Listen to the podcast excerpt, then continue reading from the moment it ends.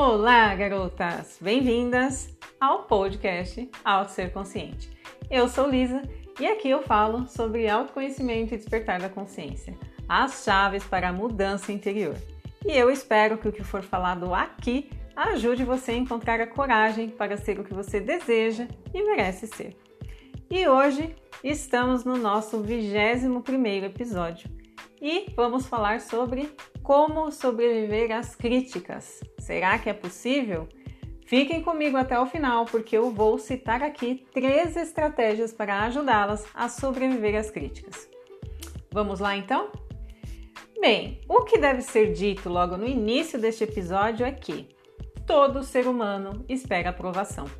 Espera ser aceito e espera ser amado. Coisas básicas, não é? Dito isso, é fato que a crítica se torna um grande incômodo na nossa vida, porque ela nos prova que nem todas as pessoas nos aprovam, nos aceitam e nos amam. Assim, paralisar diante da crítica, se sentir inadequada, envergonhada, é resultado da frustração que a realidade nos traz. Não iremos agradar a todos e sempre haverá alguém para nos criticar. Outro fato importante a levar em consideração é que criticar é intrínseco ao ser humano, pelo simples fato de que é nosso direito falar o que pensamos, opinar e expor o nosso ponto de vista. Por isso, a crítica sempre existirá e resistirá, independentemente da nossa aceitação ou concordância. Então, por isso, ela é tão, ela se torna tão medonha na nossa vida, não é, garotas? Devido a essas duas questões aqui citadas. E é exatamente por isso aqui entra a pergunta sobre o nosso episódio de hoje. Como sobreviver às críticas, já que elas sempre existirão na nossa vida? Será que é possível isso? O que vocês acham? Bem, eu ouso dizer que sim, é possível sobreviver às críticas. Basta aplicar na sua vida as estratégias que eu vou citar aqui. São três estratégias que eu, ao longo de muitas críticas que recebi e ainda recebo na minha vida, resolvi aplicar na minha vida para poder lidar melhor com as críticas, porque confesso e acredito que muitas de vocês que estão ouvindo esse episódio talvez é, se sintam da mesma forma. Confesso que as críticas elas sempre é, bateram muito forte em mim, sempre me causaram um grande impacto. Eu, desde muito cedo, lido com essa questão da falta de amor próprio por questões é, é, íntimas no meu relacionamento com a minha mãe. E então, quando eu recebo uma crítica, meu Deus, aí já é, né, já, já é um, um tormento na minha vida. Então, é, é, quando me veio a lucidez de que, olha, a crítica sempre vai existir, você vai ter que aprender a lidar com ela, então o que você pode fazer? Eu fui procurando estratégias ao longo do, dos anos, vamos dizer assim, é, ao longo das sessões de terapia que eu fiz também, é, livros sobre autodesenvolvimento, sobre autocontrole, e fui encontrando as minhas formas de lidar com a crítica. Então, é, sinceramente, eu não sei nem se essas estratégias aqui estão escritas em algum lugar, alguém é, alguém muito estudioso disse a respeito é, dessas críticas em algum outro momento. Eu acredito que muitas pessoas devem usar essas estratégias porque são estratégias simples e que fazem muita diferença na nossa vida. E a primeira estratégia aqui que eu digo para vocês é relativizar. Quando nós relativizamos, nós analisamos tudo sob uma perspectiva flexível porque relativizar é exatamente sair de um olhar absoluto, fixo e restrito sobre a realidade. Ou seja, ao recebermos uma crítica, devemos considerar quem disse e em que contexto disse. Se a crítica vem de alguém que não nos conhece ou de uma pessoa que está passando por um momento de forte estresse e de repente essa pessoa vê em nós uma válvula de escape, vamos colocar assim, será que vale a pena considerar o que foi dito? Será que o problema não é a própria pessoa que nos remeteu à crítica? É um caso para se pensar, porque pode ser que a crítica não tenha fundamento e coerência. Então, devemos relativizar sempre e devemos relativizar também quando é a situação oposta, ou seja, quando quem nos critica é alguém da nossa intimidade, seja no âmbito pessoal ou profissional e faz isso com um senso de razoabilidade. A pessoa prova a razão da crítica com algum comportamento nosso que é recorrente, por exemplo.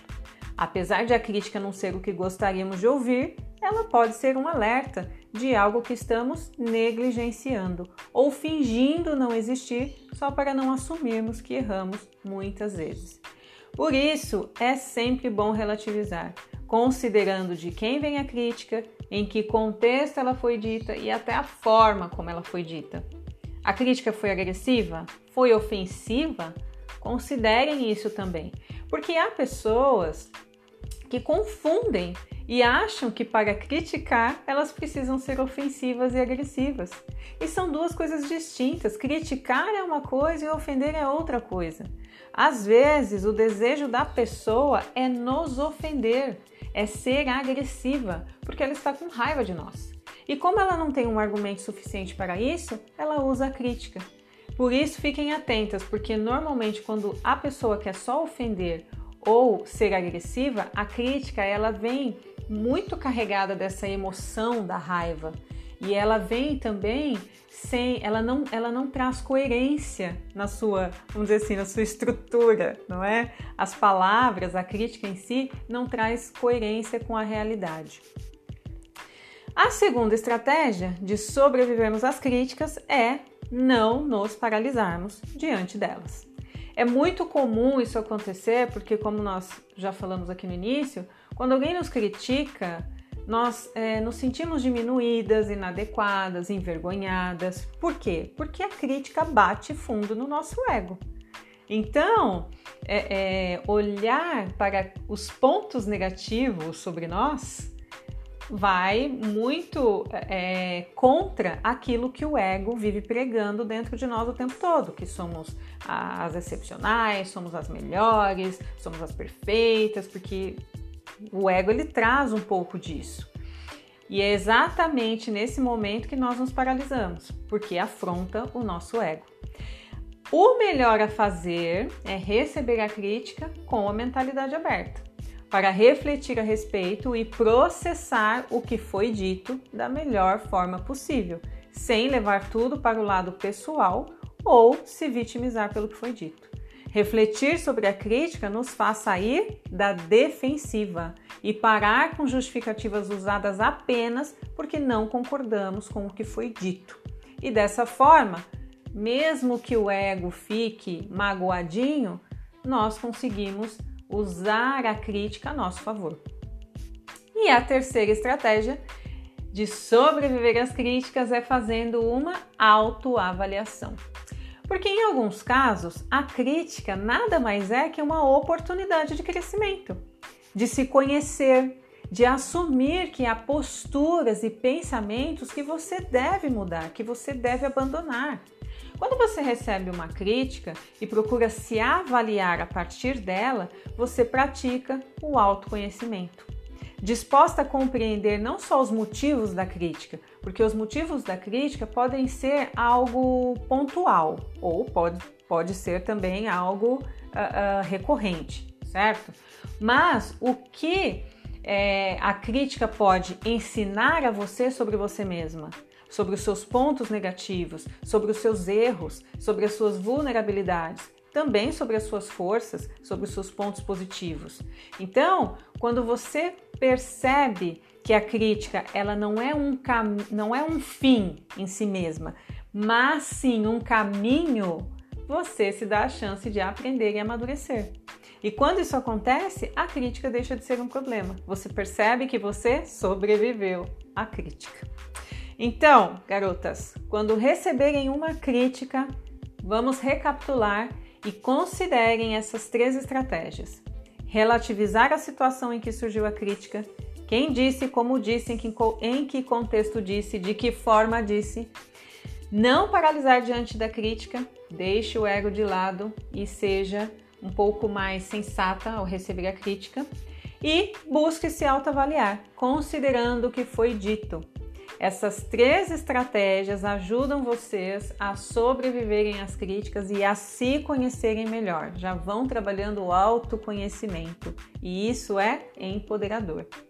Agora me conta, como você lida com as críticas? Tem alguma estratégia para você me falar a respeito, para você me ensinar? Eu vou adorar saber. E se esse podcast fez sentido para você, compartilhe nas suas redes sociais, me marca lá no Instagram, arroba e nós nos vemos no nosso próximo episódio. Beijos de luz!